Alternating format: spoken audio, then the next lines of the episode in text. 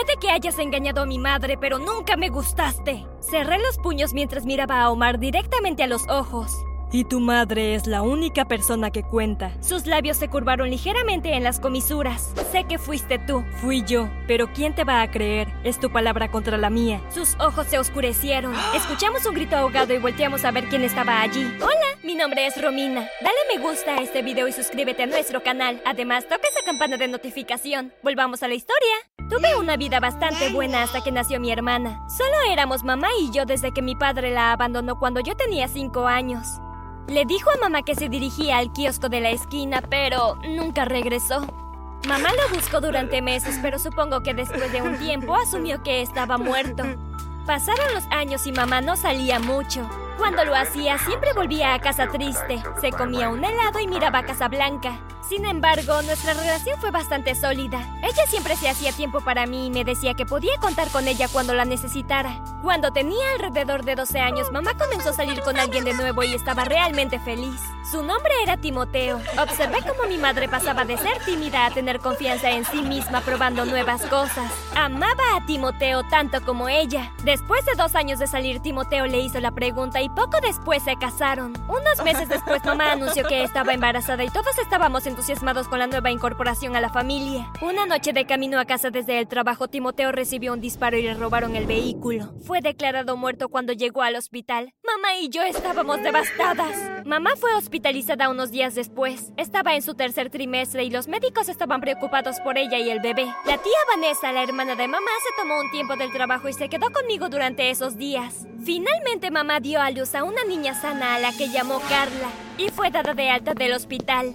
La tía Vanessa regresó a su casa y pensé que la vida volvería a la normalidad. Pero por Dios estaba equivocada. Mamá se obsesionó con Carla.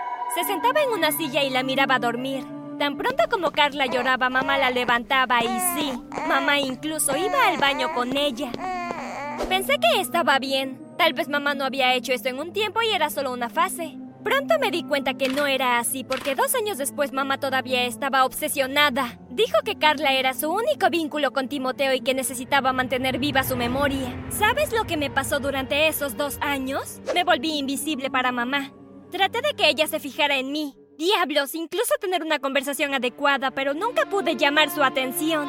Me teñí el pelo, me hice tatuajes falsos y cambié mi forma de vestir. Una vez incluso llevé a un chico a casa después de la escuela y nos besamos en la sala de estar. ¿Pero le importaba a mi madre? No, ni un poco. Después de muchos intentos fallidos me di por vencida y volví a mi antigua yo. Así que imagina mi sorpresa cuando llegué a casa una tarde de la escuela y vi a un hombre extraño sentado en la sala de estar con mamá y Carla. Hola, miré a mamá y luego al extraño. Mamá se sonrojó y se aclaró la garganta.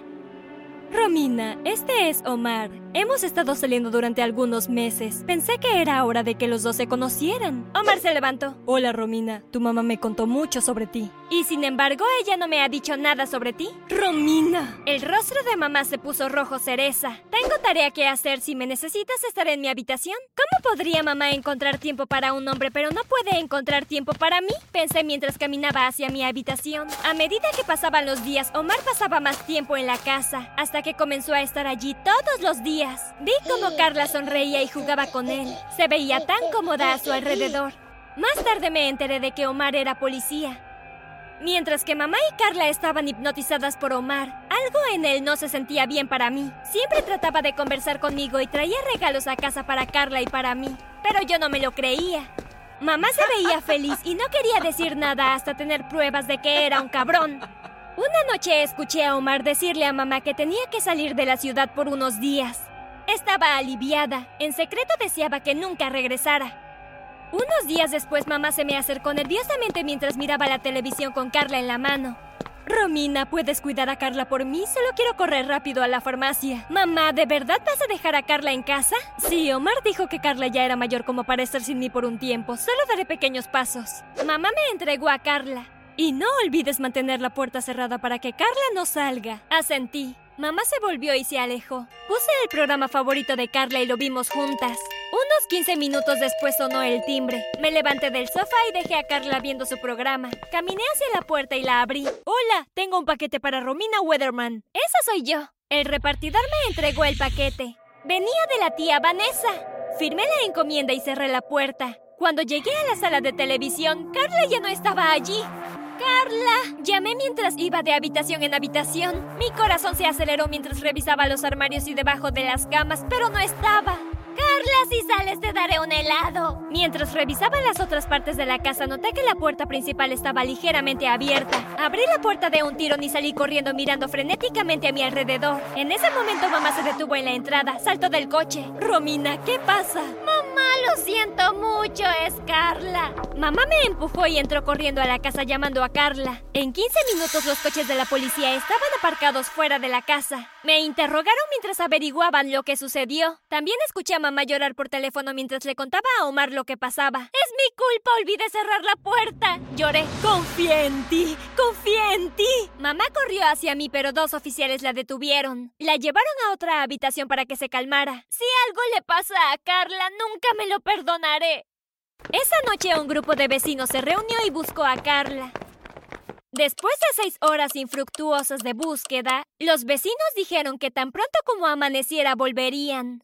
Esa noche mamá no me habló. Ella se quedó en su habitación y lloró. Me quedé junto al teléfono en la sala esperando y rezando para que la policía llamara para decir que la habían encontrado. Los dos días siguientes me sentí atrapada en una pesadilla de la que podía despertar. Al tercer día sonó el timbre. Mamá fue a abrir y pegó un chillido. Corrí hacia la puerta para ver qué había pasado. Allí estaba Omar sonriente con Carla en los brazos de mamá. ¡Oh, Carla! Quería abrazarla, pero mamá no me dejaba. Omar entró a la casa y cerró la puerta. Tu hermana podría haber resultado herida, Romina. Es una suerte que la hayan encontrado. ¿Dónde la encontraste? Mamá abrazó a Carla. Alguien escuchó gemidos en uno de los túneles en el patio de recreo y llamó a la policía. Entonces, ¿quieres decir que Carla estuvo en los túneles durante los últimos tres días? Eso parece. Omar tomó la mano de Carla entre las suyas, pero ella la apartó y volvió la cabeza. Entonces, ¿por qué no está en el hospital? ¿Qué comió y bebió durante los últimos días? ¿Y qué son esos moretones en las piernas? Mamá mira los moretones. Tu hermana estuvo en el parque, seguramente eso le produjo moretones. Omar me miró fijamente. Tu madre casi pierde a Carla por tu descuido y tú estás aquí haciendo preguntas tontas. Omar tiene razón, hizo lo correcto al traerme a Carla. Vamos, Carla, déjame llevarte con el doctor Brad para asegurarme de que todo está bien. Después de que mamá, Omar y Carla regresaron del médico, mamá dijo que Carla estaba sana y que los moretones en sus piernas sanarían sin problemas. A la mañana siguiente noté un anillo en la mano de mamá. Me dijo que Omar le propuso matrimonio la noche anterior y ella aceptó. Le dije a mamá que había algo raro con Omar y que tal vez debería conocerlo un poco más. Pero por supuesto, siendo adulta, me ignoró y me dijo que no sabía de qué estaba hablando. Durante las siguientes dos semanas noté un cambio drástico en el comportamiento de Carla hacia Omar. Carla ya no corría hacia Omar cuando él se acercaba. Sollozaba y se escapaba cada vez que él se acercaba. Mamá, sin embargo, parecía no notar nada a su alrededor, ya que estaba en las nubes planeando su boda. Una tarde, mientras veía la televisión, Omar se acercó. Mamá estaba tratando de que Carla se quedara con Omar, pero ella no quería. Pateó y gritó. Mamá le restó importancia diciendo que Carla necesitaba una siesta. Sin poder soportarlo más, quité a Carla de la mano de mamá y ella se calmó de inmediato. ¿Cómo puedes ser tan ciega? grité. Omar no encontró a Carla en el parque, él fue el que se la llevó. Por eso no estaba deshidratada cuando regresó a casa. Pero supongo que estás dispuesta a pasar por alto algunas cosas solo para tener un novio. Omar me miró y luego se volvió y le habló con calma a mamá. Nunca me habían insultado tanto en mi vida. Soy un oficial de la ley, protejo a las personas, no les hago daño. Creo que esta es mi señal para irme, te llamaré más tarde. Con eso, Omar salió de la casa. Mamá me gritó que fuera a mi habitación y que no saliera hasta que ella me lo dijera. Después de estar fuera por unos días, Omar regresó con flores para mamá y regalos para Carla y para mí una tarde. Aparentemente mamá pensó que invitar a Omar a almorzar era una gran idea, pero lo que realmente fue fue el punto de inflexión en todas nuestras vidas. Oh no, mamá se volvió hacia mí mientras le daba galletas a Carla en la cocina. Tengo que ir a casa de Ramona para buscar mi licuadora, vuelvo enseguida, ¿de acuerdo? Asentí y mamá se fue. Mamá nunca nos dejó a solas con Omar antes. Vi esto como una oportunidad para hacerle confesar que se había llevado a Carla. Tomé a Carla y la coloqué en mi habitación con algunos juguetes. Cerré la puerta y caminé hacia la sala donde Omar estaba viendo una película. Lo hiciste, ¿no? Me paré frente a la televisión. Los ojos de Omar se encontraron con los míos. Disculpa. Te llevaste a Carla. Probablemente nunca te fuiste. Solo estabas buscando el momento perfecto para hacer tu movimiento, luego entrar como un héroe y proponerle matrimonio a mamá. Omar se puso de pie lentamente. ¿De verdad crees que me molestaría en todo ese embrollo? Omar se paró directamente frente a mí. Puede que hayas engañado a mi madre, pero nunca me gustaste. Cerré los puños mientras miraba a Omar directamente a los ojos. Y tu madre es la única persona que cuenta. Sus labios se curvaron ligeramente en las comisuras. Sé que fuiste tú. Fui yo, pero ¿quién te va a creer? Es tu palabra contra la mía. Sus ojos se oscurecieron. Escuchamos un grito ahogado y nos dimos vuelta de inmediato. Allí estaba mamá con una expresión horrible en su rostro. Omar, ¿te llevaste a Carla? La voz de mamá se quebró. Bebé, ¿por qué le haría daño a Carla? Se acercó a mamá y trató de tomar su mano, pero ella se apartó. ¿Cómo pude ser tan estúpida? La evidencia estuvo ahí todo el tiempo. ¿Qué clase de madre soy? Omar, tienes que irte. Pero, bebé, Omar, vete ahora. Omar se rió. no voy a ir a ningún lado, estás usando mi anillo. Mamá se quitó el anillo y se lo tiró. Omar lo recogió y parecía que estaba a punto de abofetear a mamá en la cara. Grité mientras corría hacia ella. Omar levantó la mano para golpear a mamá, pero lo derribé al suelo. Todo pasó muy rápido.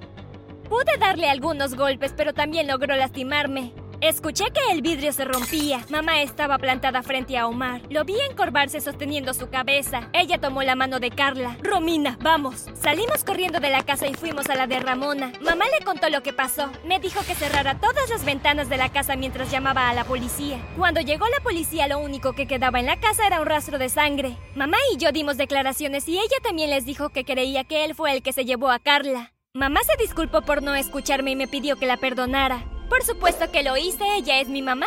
Nos quedamos con Ramona por unos días mientras mamá mejoraba la seguridad en casa, por si Omar decidía aparecer de nuevo. Ambas también decidimos tomar clases de defensa personal. Pasaron meses antes de que mamá volviera a ser ella misma. Ahora se reía de nuevo y no miraba por la ventana cada 10 minutos. Finalmente decidimos mudarnos para poder dejar completamente atrás esa parte de nuestras vidas. Lamentablemente la policía nunca atrapó a Omar. Esa Navidad en la nueva casa recibí una tarjeta. No había estampilla ni dirección de devolución. Cuando abrí la tarjeta tenía tres palabras escritas dentro. Pensando en ti. Sabía que era de Omar. No le dije nada a mamá porque ya había pasado por bastante. Hasta la fecha, he recibido tres tarjetas como esta cada Navidad. Recientemente me inscribí para entrar en la Academia de Policía. Me niego a vivir con miedo y haré todo lo que sea necesario para proteger a mi madre y a mi hermana.